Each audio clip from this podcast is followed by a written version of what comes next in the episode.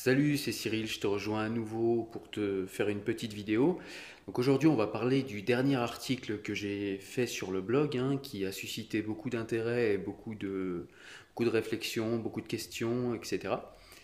Et donc, euh, bah, de quoi parlait cet article? Eh bien, c'est un article en fait où je faisais tout simplement une introspection euh, de ma conversion à l'islam quand j'étais un adolescent et du fait que je suis sorti de cet islam-là, euh, de cet islam que j'ai embrassé, que j'ai nommé l'islam des quartiers. voilà, et donc je suis sorti de cet islam, et donc dans cet article, j'ai expliqué pourquoi et comment. Alors pour qu'on sache de quoi on parle, ce qu'on va faire, c'est que je vais te le lire rapidement. Alors je me suis mis devant le PC là parce que je vais te lire rapidement le texte, donc on est parti. Quand j'étais adolescent, je n'ai jamais réussi à me convaincre d'obéir aux hommes et à leurs institutions. J'avais peur qu'en écoutant ou en imitant les autres, je cumule mes propres erreurs à celles des autres en surplus. J'avais peur également d'être enfermé et qu'on m'empêche de réaliser le plein potentiel de mon libre examen, de ma liberté de penser et d'agir. N'ayant aucun apport culturel, cultuel ou traditionnel sain dans mon héritage personnel, j'étais en crise identitaire et existentielle. Je n'ai jamais trouvé de réconfort ou de ligne de conduite, ou encore d'utopie idéaliste suffisante à suivre, dans le modèle sociétal de mon environnement proche et du pays qui était le mien, à savoir la France. Le consumérisme ou la réalisation de l'aliénation volontaire au capital ne sont pas des utopies qui me suffisaient en termes de sens donné à la vie et de quête d'idéal plus grand que soi. Le rêve de la réalisation de soi par le matérialisme, au sens commun comme au sens philosophique du terme, ne m'a jamais convaincu. J'ai donc embrassé l'islam des quartiers, un islam wahhabitophile plus ou moins consciemment, car c'est le modèle métaphysique ou l'utopie idéaliste alternative la plus proche de mes convictions d'alors, et parce que c'est aussi l'idéologie la plus anticapitaliste à disposition immédiate au milieu d'un quartier populaire français, depuis que le communisme s'est effondré. Comme le remarque euh, Amin Malouf, que j'ai découvert plus tard dans Les Désorientés, donc un livre que je vous conseille entre parenthèses, euh, il est des barbes islamiques et des hijabs qui ont une parenté idéologique ou tout du moins contestataire avec le t-shirt du Che Guevara dans les années 60-70. Cette utopie était théoriquement en parfaite adéquation avec mon rejet du rêve américain et du syndrome du larbin, modèle plus français de la nouvelle utopie néolibérale de réalisation de l'être par le travail et l'argent. En prime, je pensais suivre la volonté de Dieu, soit l'autorité suprême en ce monde. Imaginez la puissance d'une telle illusion quand elle ne trouve, dans la société dans laquelle elle se développe, aucune contre-argumentation tangible autre que le rejet épidermique, parfois raciste, en face d'elle. Rien d'extérieur à mon dogme et à la parole de mes frères, désormais musulmans, ne pouvait me faire douter de mon choix.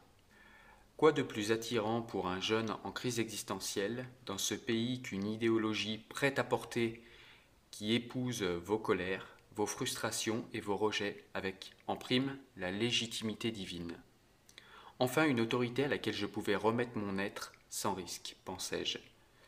En effet, cette autorité prenait en charge mon quotidien. Je ne volais plus, j'avais une famille fraternelle, j'avais un code de conduite précis, un corpus rituel structurant, ma crise existentielle était désormais apaisée, pas d'anéantissement de l'être après la vie. De plus, les gens bien, écrasés dans cette vie injuste, seraient récompensés dans la vie d'après. Une autre version du fameux Les derniers seront les premiers. Une proposition alléchante quand tu as l'impression d'être constamment foulé aux pieds par toute la société dans laquelle tu vis et que tu nourris une forte amertume et un profond ressentiment envers cette société. Et puis j'ai fini par voir doucement la perfectibilité de ce chemin que j'avais adopté à la hâte. En effet, si celui-ci répondait très rapidement à mes besoins les plus immédiats, autorité, identité, métaphysique, modèle idéaliste, hein, on en a besoin quand on est adolescent. Et si je ne cédais plus à mes anciens travers, j'en avais adopté d'autres, moins visibles, mais peut-être plus graves dans le sens où ils étaient empreints de jugement de valeur envers les gens et de classement selon la dévotion des uns et des autres, pour cet islam qu'on m'avait appris et qui était pour moi le seul islam légitime à l'époque. Quand j'ai commencé à me rendre compte de cette perfectibilité, une brèche était en train de s'ouvrir en moi. De plus, mon cœur n'était pas assez apaisé à cause de ce nous et de ce eux que cette idéologie prônait de manière plus ou moins explicite et de manière plus ou moins haineuse. Mon intelligence n'était plus nourrie, car plus rien ne nécessitait de réfléchir. D'autres l'avaient fait pour moi, avant, avant moi. Les grands savants de l'islam. Je n'ai plus qu'à suivre les prescriptions de Dieu sans questionnement, sans effort de compréhension. Ma spiritualité était également étouffée par des considérations bas de gamme sur l'humain et la création, souvent en rapport avec le désir charnel, souvent en rapport avec les femmes. La plasticité de mon éthique était comme bridée par une perception totale et normative du monde qui ne souffrait aucune nuance. Bref, je me sentais étouffé à tous les niveaux de ma vie intérieure et extérieure, et je commençais à chercher les raisons de cette claustrophobie soudaine. Il y a eu de multiples réponses et de multiples causes à mon choix d'ouvrir les yeux sur ce dogme que j'avais embrassé et que je ressentais désormais comme une prison plus que comme une émancipation. Cependant, les réponses les plus déterminantes ont été qu'à la vérité, je me rendais compte que je ne suivais pas réellement les prescriptions de Dieu, mais plutôt les prescriptions de ces ventriloques autoproclamés, et que je ne voyais aucune justification dans les textes du bagage traditionnel que l'on tentait de me transmettre, voire de m'imposer parfois. Je cherchais à fuir le suivisme capitaliste et ses myriades d'illusions, et j'ai adopté le suivisme religieux le plus avilissant et ses illusions. Je me souviens des fois où une personne que je tenais en haute estime, alors que je venais de refuser un éventuel mariage avec sa fille, j'étais déjà avec celle qui est aujourd'hui ma femme actuelle, et c'est vrai que pour moi, euh, la chaîne de décision est souvent guidée par le cœur. Cette personne m'a dit, tu sais, Marwan, c'était mon surnom à l'époque, euh, Marwan a voulu devenir un arabe et il a échoué. Cette phrase a été un électrochoc glaçant pour moi. Je n'ai jamais cherché à être un arabe. Je suis français depuis toujours et je suis fier depuis toujours de l'être. En revanche, j'ai cherché une voie dans l'islam qui s'est présentée à moi.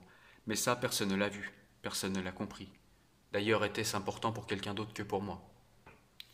D'ailleurs, le comportement des croyants que je côtoyais me paraissait pas être d'une haute éthique. Pire, j'avais vu des athées avec plus de valeur morale. Ce fut une énorme déception pour moi. Comment un dogme aussi légaliste que l'islam des quartiers peut-il donner des comportements aussi médiocres? J'ai suivi des hommes et des institutions religieuses construites et tenues par des hommes sans m'en rendre compte alors que je refusais de suivre les hommes et leurs institutions. L'islam des quartiers, en tant qu'institution religieuse, m'avait eu, avec ses illusions et ses fausses promesses. J'ai naïvement cru que je suivais un corpus sacré parce que divin, en réalité, je suivais la sacralisation de réflexions et d'interprétations profondément humaines, et donc aussi perfectibles que les réflexions humaines les plus communes. À ce moment, j'ai compris que la vérité n'existe pas. J'ai compris que le chemin vers Dieu est un voyage, une direction, une recherche, une introversion, et non un corpus idéologique, légaliste, même s'il a une légitimité magique ou une perfection comportementale figée à atteindre par un mimétisme quotidien le plus strict possible. Au contraire, le chemin vers Dieu est un comportement mobile, plastique, qui embrasse tous les contextes par la direction éthique qu'il propose par l'expérience de vie. La seule chose positive que je garde de cette époque est la prière qui m'a permis et qui m'a appris l'introspection quotidienne et intense. Ces moments m'ont beaucoup apaisé et réconforté, n'en déplaise aux athées les plus forcenés. Depuis, j'ai décidé par fidélité à mon ambition de départ, à savoir de ne pas suivre les hommes, mais plutôt de chercher moi-même un comportement éthique grâce aux grands hommes à qui j'aurais moi-même donné une légitimité, de ne plus faire partie d'aucun camp qui diviserait les hommes. Dans ma quête, je n'ai plus de limites, plus de barreaux, plus d'interdits, a priori. Sans retour d'expérience en tout cas. Plus de comptes à rendre, plus de pression, plus de règles illogiques qui alimentent les frustrations internes. Je me réclame de toutes les sagesses, d'où qu'elles viennent, d'où qu'elles parlent. Je peux prendre ces sagesses du Coran comme de la Bible, de Maïmonide comme de Nietzsche, de l'Avesta comme de la Torah, de Spinoza comme de Voltaire. Je n'ai pas d'amertume envers l'islam, au contraire. J'ai une tendresse et un amour intuitif pour cette religion de mon enfance. Puis j'ai compris que l'islam que j'ai pratiqué n'est pas l'islam, mais un islam particulier issu de l'impérialisme religieux des pétromonarchies qui font commerce de la misère sociale et éducative en banlieue française, commerce de la colère et de la frustration légitime qui siègent dans ces, dans ces cités. Moi, je n'ai été qu'un dommage collatéral de ces politiques cyniques et du laisser-faire des gouvernements successifs de mon pays.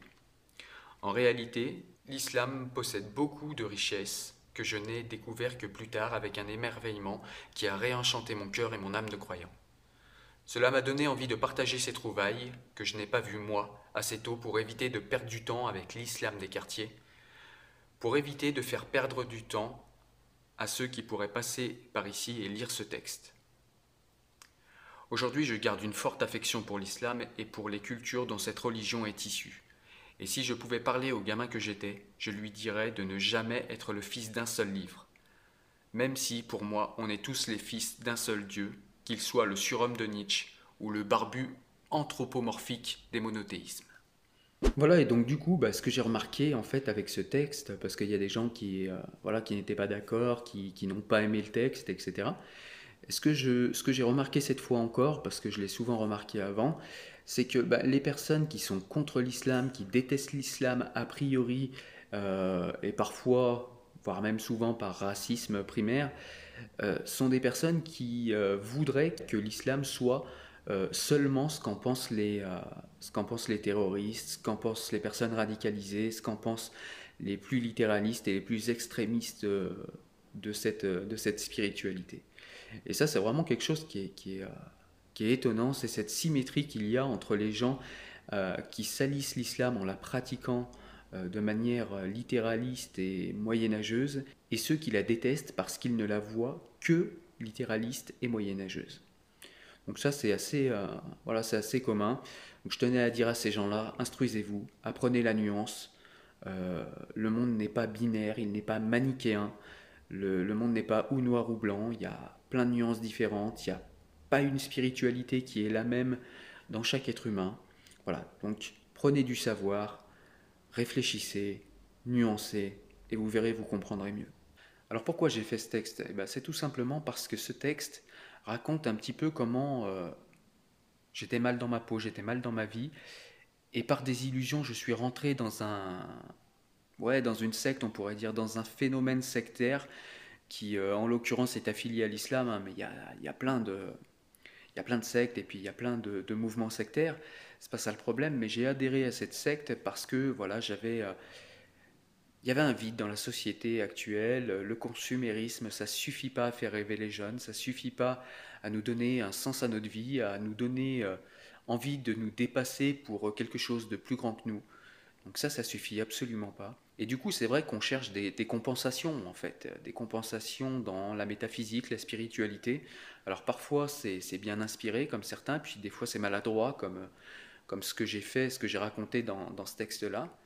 Et puis, je raconte également pourquoi je suis sorti de l'islam, pourquoi euh, finalement ce dogme sectaire m'a étouffé, et pourquoi ben, finalement le vrai islam, et eh ben, je trouve que c'est une spiritualité très riche, et pourquoi en fait j'ai aucune amertume envers cette époque et pourquoi en fait euh, bah, cette époque malgré tout, quand on la regarde avec un esprit critique, et eh ben, elle m'a apporté beaucoup de choses et puis elle m'a fait en plus découvrir euh, des cultures et des spiritualités, euh, que ce soit en Perse ou en Arabie ou dans le Maghreb, bah, des spiritualités différentes qui sont extrêmement riches et qui là pour le coup répondent à certaines de mes aspirations, à certaines de mes questions.